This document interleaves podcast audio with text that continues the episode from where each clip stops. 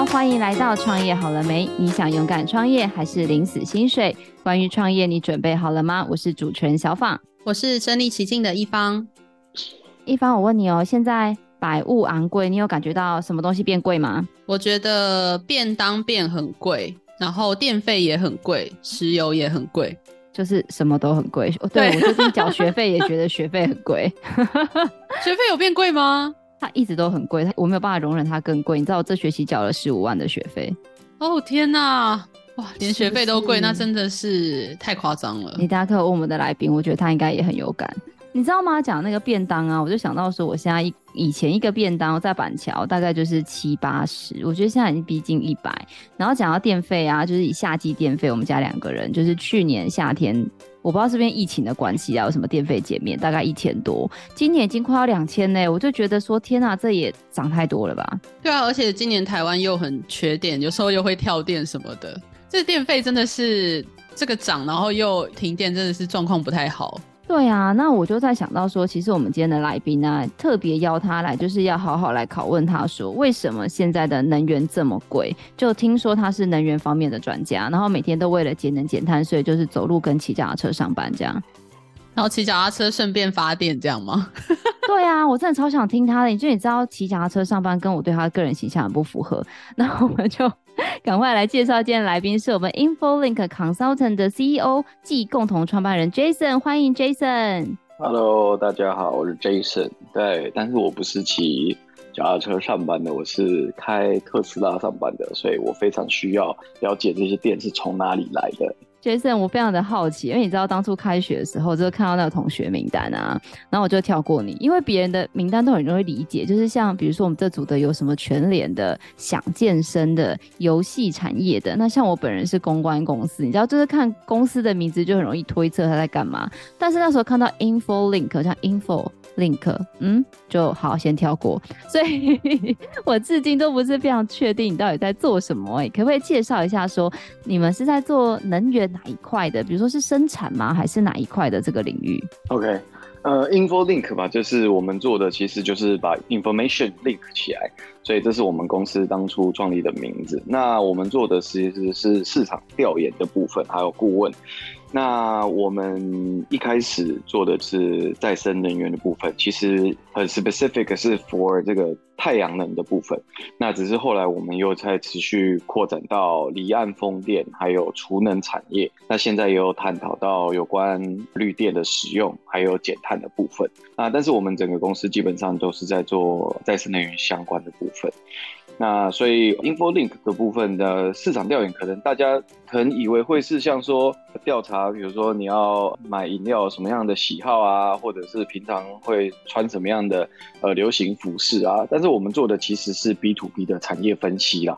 所以在这个部分的话，台湾其实老实讲，这样的企业不是很多。那这当然国外很多，你可以想象，比如说像有一些很知名的公司，像是四大会计师的策略管理部门啊，或者是说像是三大顾问公司，像麦肯锡啊、BCG 他们之类的。我们做的就比较偏向这个方面，只是我们会很专门针对在再生能源这一块。那我们目前其实主要的是。做市场调研这一块，那怎么讲呢？就是说，如果说我们把商业的市场当成是一个战场的话，那你做任何的决策之前，你可能都需要情报。那我们就会去收集这些所谓的情报。那我们这些情报的来源，就是从不同的公司去取得的。从这些公司取得的，可能都可以称之为点的资讯。那当然就是点线面有三个方向嘛。那线可能会是，比如说它在平行的产业之间，比如说是分成上游啊、中游啊或者下游。那如果说全部的串起来，那它可能就变成一个面的资讯。所以我们基本上提供的服务是我们获取了这些资讯以后，会做一个去识别化，然后写成报告，然后。提供给这个产业里面的人知道未来这个产业发展的趋势啊，或者是我们认为可能会有什么样的影响或者改变，竞争的态势会有什么样的一个变化，那我们都会从我们的观点去给出这样的分析建议。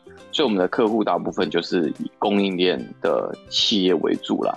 那因为现在再生能源是一个比较热门的产业，所以包含像是一些投资方啊，或者是开发商啊，或者是一些第三方的单位，包含像是银行啊，或者是顾问业，他们都需要我们的情报去做他们的分自己的分析跟决策啊。不管是说是制造业上面他要扩产，或者是说他要选择下一代的技术，或者是投资方要投资什么样的公司，觉得它的前景在所有的同业里面可能表现得最好，或者是开发商他需要知道未来太阳能板的价格有什么变化，我们这些资讯都可以提供，所以这也是我们在市场上所提供的服务，这样子。那 Jason，我听了之后，我有这样很多问号，就是比如说你们说你们是做市场分析研究，那你们的分析研究是像我们，因为你知道我就才疏学浅，比如说我们就是上网 Google 一下资料，还是你们会像是比如间谍一样派一个美人计去别人公司，然后收集这些秘密的情资？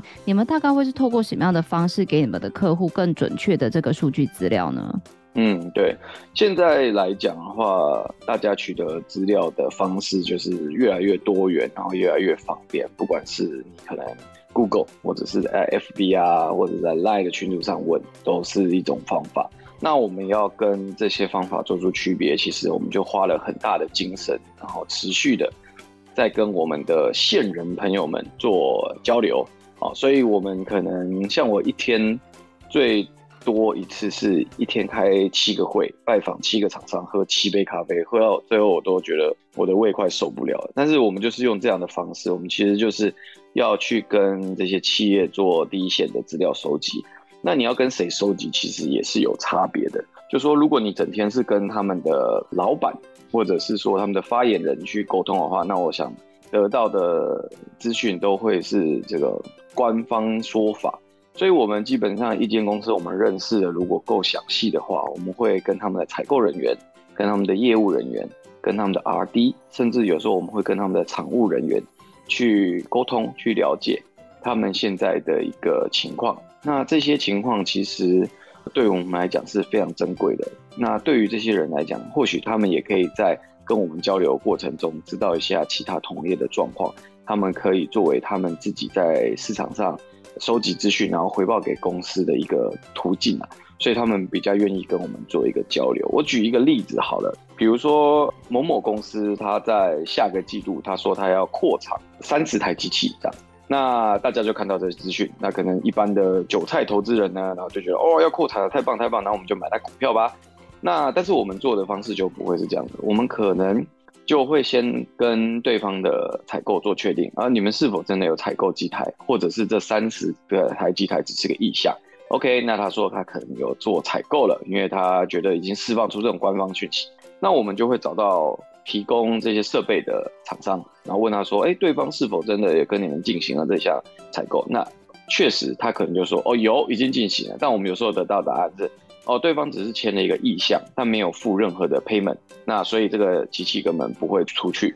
那如果好，他们也已经付了这些定金，机台也确实已经到位了，那我们就会再回头问这个公司的厂务，好，那请问一下，这个机台进来以后，你们需要多久的调效期？那什么时候才能把产能释放出来？那他们就会告诉我们另外一个答案。那接下来我们就会再去找这个厂商的原料供应商，问他说。听说他们要扩产，那他们接下来下的这个原料数量是不是有增加？如果有增加的话，是否符合这个扩产的一个数据？还是说他只是买了几台，但他没有真的开起来，或者是他开起来状况不如预期？那我们从这样子一个环环相扣的情况下，我们得到的情报其实就相较于一般人能知道的更多，然后我们可以掌握的更仔细，所以。像我刚刚讲的，其实从不同的企业，甚至它的供应商，甚至是它的原料商、设备的供应商，这些我们都可以去获得资讯，然后做对比。那最后我们才可以产出一个资讯，是产业上面的人获得以后觉得是有价值的，大概会是这样的情况。一方，我觉得我好像找到自身密码，因为我觉得他们好像是那个股票名嘴的那种，你知道收起，因为我有听说股票名嘴的助理就要跟 Jason 一样，就他今天可能要去联发科，然后今天可能要去来星象电子，然后再来要去哪里哪里喝咖啡，然后就说我跟你讲哦，他们的股价会涨哦，什么什么之类的。那谁谁谁的主管又去哪里干嘛干嘛？所以他们要做什么？怎么觉得 Jason 听起来有点像，即视感强烈。而且我还蛮好奇，就是 Jason，你们是怎么样就是说服这些厂商，然后去回答你的问题？因为如果是纯粹交换情报的话，可能也会觉得说我不一定要透露这么细节给你们。那你们是怎么样去说服他们说，就是让你们知道这么多事情？还是你们就是上中下游，看他们能够讲多少，然后再收集起来？嗯，对，因为这个其实每一个人在公司里面，他都有必须要负责资讯收集的一个。功能性嘛，哈，比如说这个公司里面的业务，那老板一定问他说，哎、那这个下一季度啊，市场上的这个销售情况怎么样啊？那我们的竞争对手 A 公司目前的销售 plan 是什么啊？B 公司现在订单接的状况是多少？所以，其实，在这些人员他们本身就有要去收集资讯的一个需求。那当我们去跟他们做交流的时候，其实我们就可以带给他这些资讯，所以他也必须相对的提供啊、他所能够讲的部分。当然。我们不可能去刺探到公司的机密，但是有些资讯它其实是可以做互相交流，尤其是我们跟我们的线人朋友们要培养一个比较长期的默契，必须让他了解到我们在报告写出来的时候不会这么清楚明白的揭露哦，他讲的一句这样子，我们会做一个这个去识别化以后，然后整个同整的情况，比如说我们可能会说哦，今年那个上游。呃，供应量可能会比去年增加百分之二十五。那这个百分之二十五其实是很多企业所给出来的一个数据累积起来的。所以在这样的情况下，其实我们会跟很多人的碰面。那也当然不能保证每个人他讲的东西都是可信的，或者是他愿意分享的。所以我们常常也会碰到一些软钉子，然后我们就必须持续去调整。那有一些公司，当然他们在政策上会严守这种这个资讯不能外泄。那我们可能就要透过像我刚才讲的，从外围的部分啊，不管是供应商啊，或者是客户啊，甚至是他一些物流啊，或者是海关的记录啊，我们就可以去收集、去拼凑出来这个公司目前的一个状况。所以这件事情说简单，好像大家都觉得哦，那我就去认识朋友啊，然后就去收集这些资讯，那我也可以开一家一样的市场调研公司啊，开一家顾问公司。说难，其实就是要掌握其中的一个美感。所以其实我们在培养我们的分析师、我们的研究人员的时候，其实都要跟他们讲很多我们的经验之谈。那这些东西。其实要模仿就不是这么容易的，所以事实上这样的公司能够把它扩大化就不是这么多。所以在台湾你可以看到，其实这样的单位其实很少。然后如果有的话，都是比较偏向财团法人。那财团法人比较多的，其实都是拿二手资料，就就是比较偏向刚刚讲有讲到，可能是 Google 的资料或者是别人写的报告，然后做再制。然后再提供给他们的客户，但是这样相对来讲，它的那个资讯价值就没有那么高了。那 Jason，我这样突然想到一个小问题啊，因为感觉这种情报战就是通常商场如战场嘛，就是我要防着别人，别人会防着我。但你们作为这样的研究机构，你们会在竞争对手来的生意，你们会都接吗？还是你们可能就只会为一方服务这样子？嗯。目前基本上我们还是采取比较广泛接客户的一个模式啦，我们还没有办法做到只为单一客户、单一面向去服务。那但是基本上，如果说比较涉及到是比如说市场上的布局的话，那我们可能就会只跟单一客户合作。比如说，如果他要打的是美国市场，那他要问我们的布局的话，基本上我们就会只跟单一市场客户协助去。告诉他们在美国市场要怎么样去进行，比如说你的供应链的建制啊，比如说你客户的售后服务啊，或者是你的销售定价模式，这个我们就会跟单一客户去做合作。但是如果是提供，比如说整个美国市场未来可能十年接下来市场的变化，比如说哪个部分它的成长率比较高。然后哪些市场它可能产生萎缩，或者哪些周别未来是看起来在政策上面的支持比较大，这种比较定制型的报告，那基本上我们就不会挑选客户。我刚刚从那个你的这个介绍里面，我听到一个地方，就是我发现你们的服务有分很多种刚有听到报告，又有听到咨询顾问，又有听到未来的这个市场布局的建议，所以你们的服务内容大概分为哪几个类型？可以稍微跟我们介绍一下吗？好，我们现在基本上，因为我们是从市场调研起家啦，所以就像我刚刚讲的，我们的第一个服务就是定制型的报告。那像我们的报告里面会有什么？讲的比较细节一点。刚刚讲到这些产业在扩产中，他们的资讯，所以我们的里面会包含就是厂商的扩产的计划，它每一个季度的产出的数量，那它目前使用的技术，甚至它未来要选择的下一代、世代的技术。然后它的产品的成本、售价，甚至每个月这些企业的开工率，我们都可以提供资讯。那所以这个呢是一个比较定制型的一个报告，就是说每个人买到的话的报告长得都一样。那后来我们就发现啊，这些客户觉得我们的报告不错，越买越多，买到满了，我们几乎东西已经没有东西可以卖给他了。但他还说，可是我还是觉得。我买了这些数据以后，我不确定我到底要怎么样跟其他的厂商产生差异，然后具有额外的优势。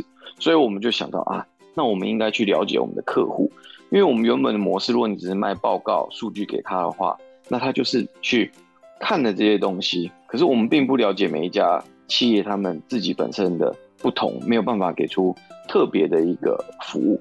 所以如果我们跨入了。顾问服务这一块的话，我们就可以去了解我们的客户。那依据我们既有的资讯，然后还有了解我们客户里面的状况以后，我们融合在一起，我们就可以提供他一个针对他客制化的一个服务。所以这就是我们号称的顾问服务了。我们会透过了解我们的客户，去告诉他他未来应该怎么样去发展。那这样的发展是符合他自己公司里面的特质的。所以我们目前就是分成两个部分。一个就是提供大家都一样的定制型的报告，然后另外一个就是客制化的顾问服务。那比较偏重的，目前就是我刚才讲的，包含像是供应链的建制，或者是跨国市场的一些销售，这个两个部分会是我们目前顾问服务主打的部分。哎，那想要问 Jason，就是像这样子的一个定制型的报告，大约是多久会有一次的报告？那另外也想要问，大概收费方式会是怎么样呢？我们目前接的这种顾问案，通常都是六个月到一年之间啦，哦，六个月到十二个月的时间。那我们大概就会分成期中报告、期末报告，大概初分就是这样子。因为做一份顾问服务，通常他花的时间是比较长的，而且要需要额外收集一些资讯。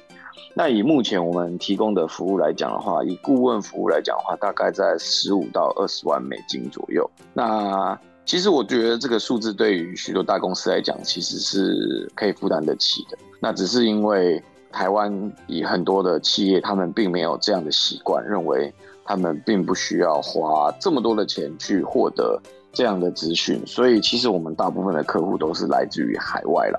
那目前与我们公司这样来讲的话，这样的服务在市场上应该算是中等价位。如果你要去找一家麦肯锡，去做，比如说石油公司 Shell 的一个转型的计划，那基本上这个价格应该起跳都是两三百万美金以上，甚至高达一千万美金，做一个三年的计划都是有可能的。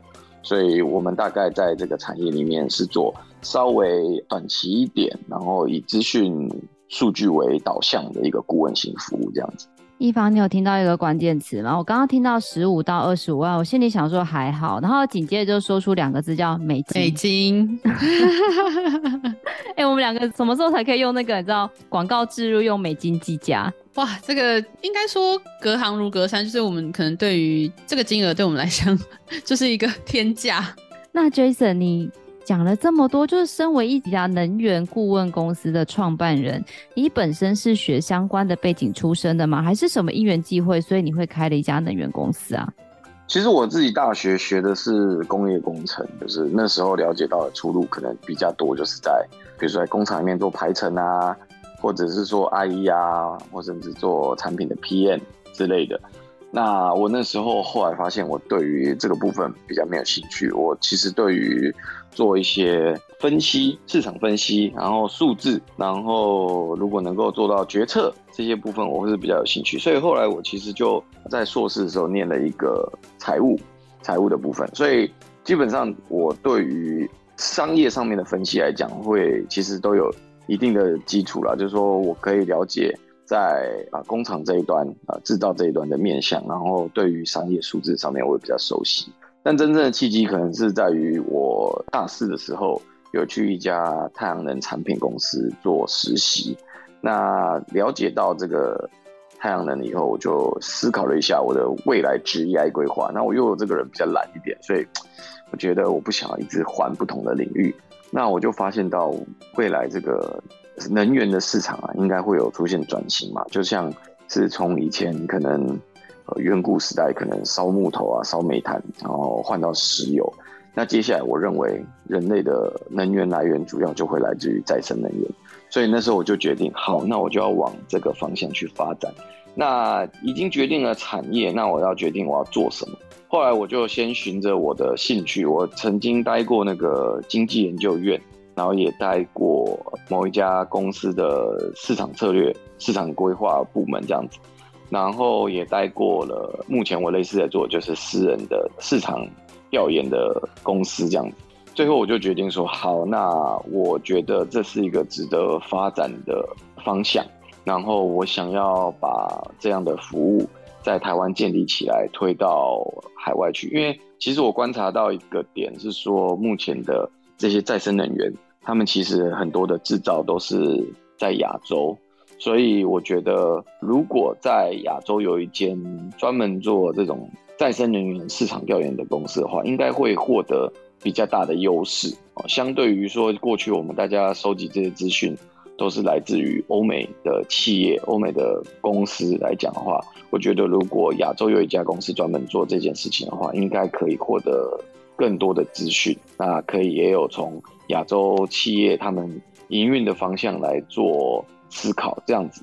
那所以我后来就在两千零一十七年，对，五年前嘛，对，二零一七的时候就创立了这家公司，这样子。哎，那 Jason 就是在五年前创立这个公司的时候，因为当时的人脉可能还没有办法像现在非常的广。那一开始你们是怎么去接触这些人的呢？其实因为我之前就是一直在这个行业里面啦，所以基本上我有一定的一些基础。那这算是过去在行业里面培养起来的。但是后来当然自己创业以后，其实就花了很多的时间。其实创业的第一年，我大概一年有。一半左右的时间都是在非台湾的地方睡觉，对，就是我可能这个礼拜飞了韩国，然后下礼拜直接飞天津，然后接下来回台湾休息一下，然后就飞新加坡，然后再飞越南，然后回来以后再飞德国，再飞美国，就是那一段时间其实就是不断的去跟我们的客户碰面，那这些客户。第一个，他们可能是我的客户；第二个，当然他们也可能就是我的所谓的线民的来源了。所以一开始当然就花了大量的时间。那那时候当然也除了拜访客户，也参加了很多研讨会啊，或者是展会啊，或者是就是要透过很多朋友的介绍。那所有的机会我们都不能放过，都必须去尝试。所以呃，初期的时候确实是花了很多的精神在建立所谓的 networking 这个部分。那也很幸运的，或许是我们有一定的经验了，然后人家觉得我们人看起来也算和善，不是想要继续聊下去，所以就是愿意跟我们碰面。那慢慢的，这确实就是时间的累积啦。我这个行业已经也十几年了，所以就是这样子慢慢累积起来的人脉，让我们现在其实跟其他的同业在做竞争的时候，其实确实就可以获得额外多一点资讯。一方，你知道吗？就是我这样子，因为我本来对 Jason 的工作不是很了解，但我对他这个人本人还算熟悉，就毕竟还是同学嘛。然后我们最近有一些专题有一起做。那 Jason 有一些很有品味的兴趣，像比如说红酒啊、雪茄啊，还有比如说车子啊，类似这样子。但我可以问一下吗？Jason，你这些兴趣的培养跟你这些工作需要 social 是有正相关吗？还是其实这就真的是你单纯是你私人兴趣？嗯。大部分其实是我个人的兴趣啦，但是我觉得有玩这些东西，其实就是变成一个比较可以聊的话题。话题，嗯，对。然后我自己的个人原因，其实我是喜欢那种越放越有价值的东西。所以像刚刚有讲到，比如说像是雪茄，或者是红酒，或者是 whisky 啊，哦，甚至包含起司，我都很有兴趣。就是我觉得一个东西，就是我如果买了，然后。消耗不完它，但是放着它就可以越来越增值的话，那我觉得这真的是一个太棒了。所以这是我一些个人兴趣啊。但是确实啊，透过一些这些的了解，那我们其实在跟客户聊天的时候，也不可能整天都在聊工作的事情嘛。那有时候可以聊一些其他的部分，那他们也觉得，哎，这个也蛮有趣的。那透过这样的关系，我们就可以再进一步啊，做的更深度的一些交流啊。那这样子大家培养起来的关系更好的时候，其实在所有方面上面沟通起来都更愉快。这样子，一方，你知道我错了，我突然认识到有个严重的错误，就是我们不应该排线上录音。为什么？因为你知道，上次我很羡慕，我有同学去他们公司做那个专题会议，然后就是有非常好的一个，就灯光美、气氛佳，食物也很美味。我觉得如果我们今天安排是实体录音的话，我们现在应该就会有起司 啊、红酒啊，酒啊对，威士忌啊。对，但你们可能录半小时，然后就讲的话可能就。比较听不太懂，开始懵了。真心话大冒险，就说不定观众就喜欢这个 feel 啊。哦，不错，那我们可以试一下，边喝边录啦。我觉得可以哦，一方你的那个未来可以申请这个服务。请问录音室还需要加计什么额外的服务？这样子，这样子那个制作预算应该会爆表。不会，这样就可以邀到大牌来宾，不一样。以后大家就说你们。录音室供不应求，这样子，只有这一间有哦，这样子。Jason，那我非常想要听听你的一些故事，哎，就是刚刚讲这些很多 social 的故事，或商场如战场的故事，你应该有很多精彩的故事可以跟我们分享，可不可以跟我们讲一两个让你觉得特别有成就感或印象特别深刻的故事？特别有，其实我比较深刻印象的，其实真的就是我们啊创业以后接到的第一笔单呐、因为第一笔单其实来自于韩国，就像我刚才讲的，我们当初先跑了韩国，然后去拜访了那边所有的太阳能厂商，然后去询问他们有没有可能未来跟我们做合作啊，购买我们的报告之类的。我去拜访了这些厂商以后，他们就说：“呃，好，我们其实基本上过去也跟我认识，然后觉得也想要支持我。”但他们因为预算的关系，真的是没有办法。然后，所以我就说，可能明年我们才能购买你们的报告。然后我们就说，哦，好理解，我们知道这个时机点其实是一个很重要的。那我们就明年再过来。所以我就即刻从韩国结束出差以后，又飞到天津去洽谈下一个客户。结果在跟下一个客户在交换资讯，然后在聊的时候，就突然韩国那边打打电话来，然后他就说，Jason，Jason，那个我帮你瞧到金额了。赶快给我你的账号，然后我把钱打过去，我们跟你买一份报告。我说哦好，但是其实我自己连公司都还没成立，因为我们其实当初是觉得时间很赶，所以我们在成立公司，然后甚至银行开户都同时在进行。然后我就刚才想说哦，我现在公司呃可能这个礼拜可以成立完成，但是银行账户还没开。现在虽然我是说。我需要你帮我买报告，但是我以为可能会是在两个礼拜后之类的。他说不行，我这个钱马上就要打出去，如果不打出去的话，公司可能就会把它收回去。我说那怎么办？他说那你有没有个人账户？我说啊，个人账户也可以吗？他说没问题。他说你随便给我一个账户，我就马上把钱打过去。但你要保证你要把报告发给我就好。我说好，那我就马上发一个就是我个人的账户，真的那个账户的名称就是个人的名字。然后他就真的马上把钱在隔天就打进来了，然后这件事情其实让我真的非常非常感动啊！当然我也跟这位韩国客户成为非常好的兄弟，就是真的是他非常非常愿意支持我，然后让我也觉得说哇，这个工作好像是真的有机会做下去。因为当初其实我在成立公司的时候，我那时候小孩也才刚出生。我们已经做好准备了，我跟我的创办人做好准备，就是如果六个月内我们接不到任何一一笔单的话，我们就把公司解散，然后各自回去再去找工作这样子。那一刻我真的是差点快哭了，你知道吗？就是有人这么愿意去支持你，甚至用那种不合常规的模式下去支持你，那也坚定了我觉得说，OK，那。这些客户其实都是很愿意去相信我，相信我们的产品的，所以从创办的那一刻起，一路以来，我们其实对于客户的服务是非常非常的注重的。就是我们基本上每一个 quarter 一定都会去跟所有的客户做拜访，然后做简报，所以这其实也花了我们很大的人力啊。哦，像像我们现在有一百三十几个客户，那你就可以想象，现在要花多少的时间去跟客户做每一次的交流沟通，然后去解答他们的疑问，去帮助他们真正购买我们的服务以后，能够获得真正的注意。那当然，因为这疫情期间的关系，我们反而服务的客户数量变多了，因为都透过线上的方式，而不用真的实体出差。但是随着解封了，其实我们今年出差已经也跑了不少地方。对啊，就是让那个消防可能羡慕一下，就是我这个月其实也已经日本跟新加坡都跑过了，到处去旅游，大家都以为我是去玩的，对。但是其实我们就是花了很多的时间在跟客户做这些交流跟拜访。对，但这真的是我。整个过程中最感动的部分，那比较觉得振奋的其实是打下一些目标客户啦。所以像我们现在有五家石油公司是我们的客户，然后世界三大的顾问公司中，其中两家也是我们的客户，然后还有几家比较具有指标性的第三方的那个咨询机构，还有媒体公司也是我们的客户。所以当接下这些订单的时候，其实确实对我。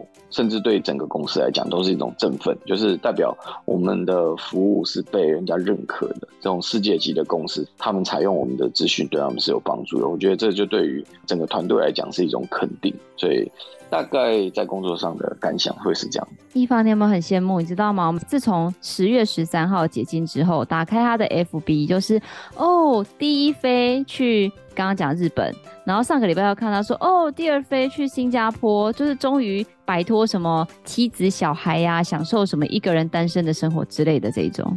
哇，好好哦！哎，可是，在疫情之前，你都是改为线上哦？对，疫情的时候，我们基本上是线上。线上拜访会有什么？一起喝酒吗？线上拜访真的就少了那个内味，对，就是我觉得感觉是就是有差的，所以我们公司其实是从今年五月开始就在飞了，就是但是那时候成本确实就很高，比如说五月的时候确实欧洲已经解放了，所以我们已经就五月就派四个同事过去，然后去了两周，但回来你就必须要隔离隔离吧，嗯，对，然后我们八月的时候又派了四个同事去美国。但是回来一样要隔离，但是随着就是那个时间，现在就不用隔离，那我们现在飞的频率就就越来越多这样子。我深深怀疑是不是就是因为疫情，所以才来当我同学？不然你应该没有空吧？都不在台湾呢。对啊，对啊。哎，疫情前我们就入学了吗？疫情，我记得那时候我们第一次茶会不是还在纠结是线上还是线下吗？第一次不就是线上，哦、然后第二次后来好像什么疫情比较缓和，才改成是实体见面。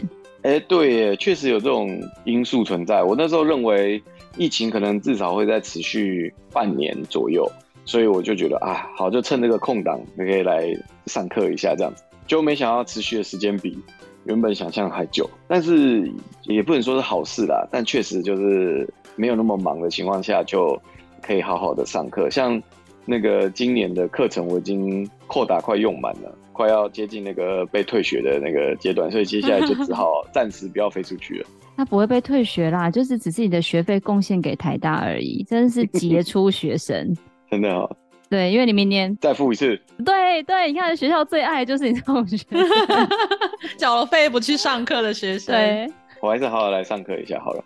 那就是我非常的想要请问你一个问题，就是你知道你的客户都是那种什么三大石油公司，然后那种很厉害的那种顾问公司，就是我可能这辈子没有缘分当你的客户，但是你知道吗？就我所知啊，你们公司的员工福利超好诶、本人很想当你们的员工，可是我知道你们的员工都需要很好的学历，就什么很厉害的什么能源相关的 Master 啊或 Doctor 啊 PhD 之类的，但你们有这么多。高学历或者是精英分子在公司里面，在管理上会不会有什么样特殊的眉角或比较困难的地方？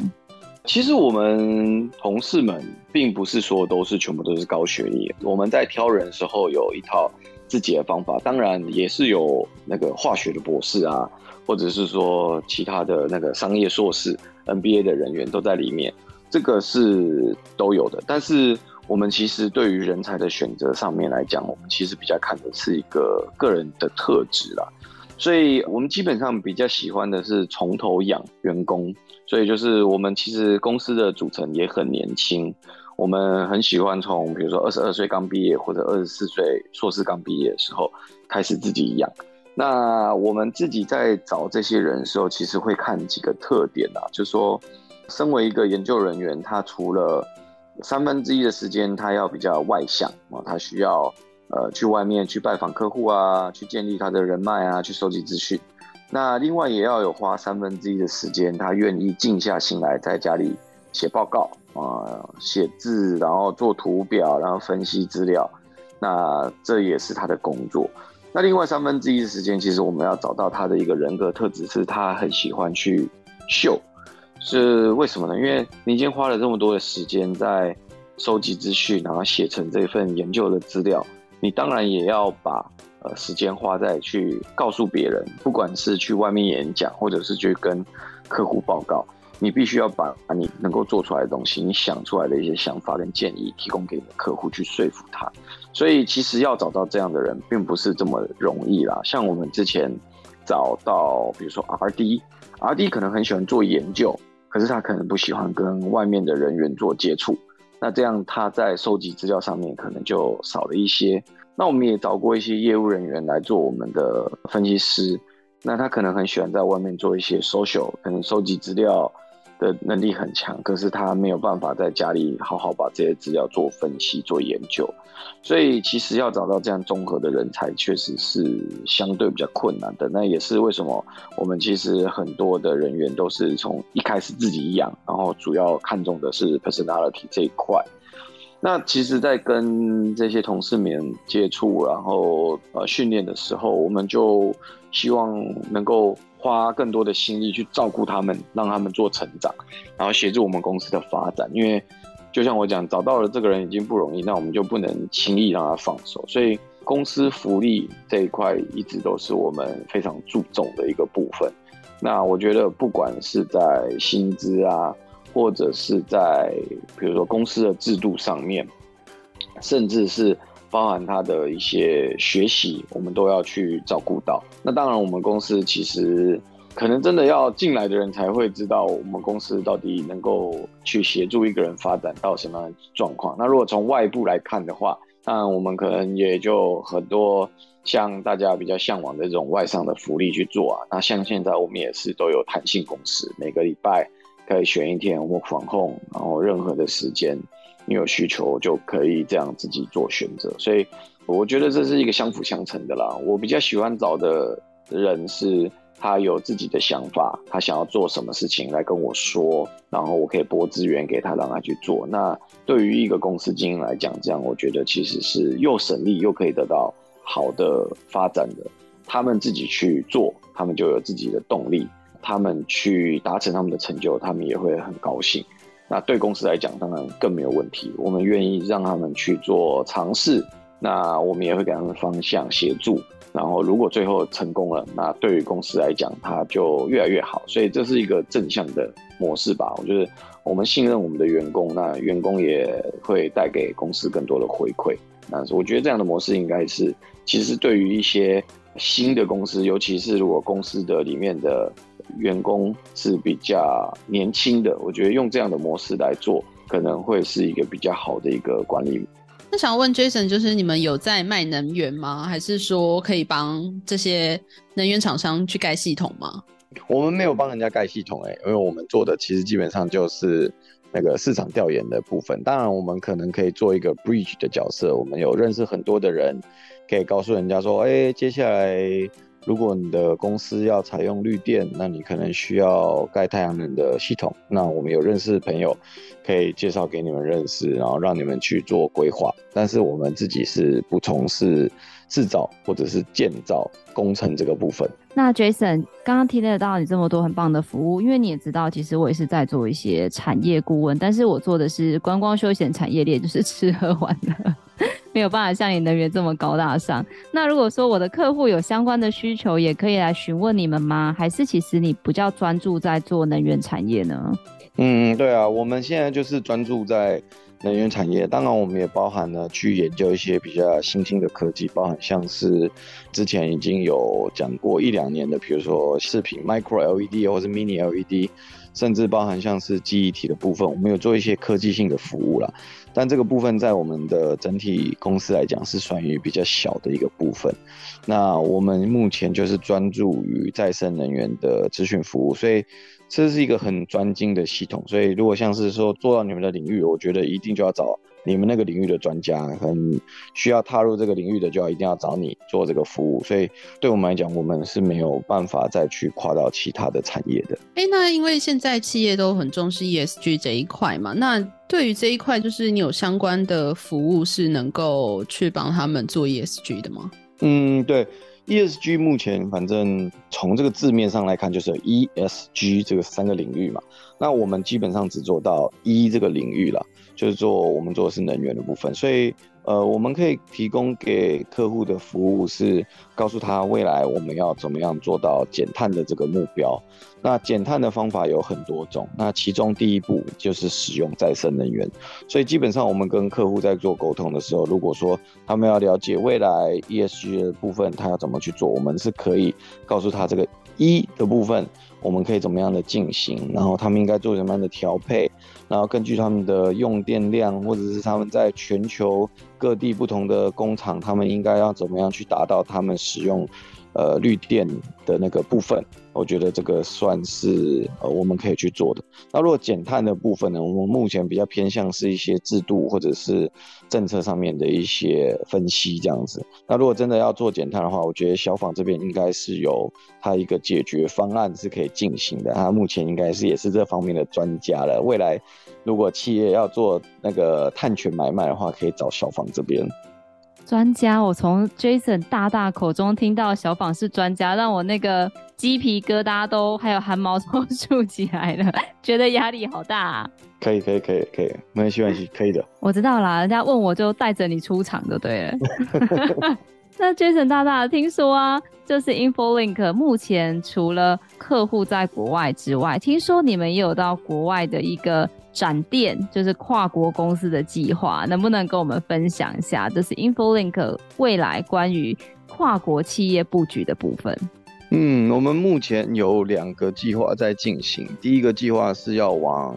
这个南向的部分，所以前阵子去新加坡，其实就是处理了一部分的事情，就是像刚刚讲到的，很多企业他们在跨国的时候，必须去面临，就是同时要做到绿电或者减碳的事情。那我们大家也就比较熟悉一点，就是包含像是台湾的企业，呃，很多的分公司都是啊，比如说越南啊、印尼啊，或者是说包含很多日韩的公司都有投资在。不同的地方，马来西亚、新加坡、泰国这些都有，所以整个东南亚其实现在还是一个制造中心。那这些制造的公司都必须要去面临的就是未来这个净零碳排的一个转型嘛。所以我们公司其实目标就是往东南亚去发展。那呃，我们主要会先从这些，比如说韩国、日本、台湾这些总部。在这些地方的公司去去跟他们做沟通，然后去协助他们解决未来他们在东南亚这些分公司或者是工厂的时候，如果他们要去做到符合整个供应链的这个减碳计划或者是使用绿电计划，要怎么去做？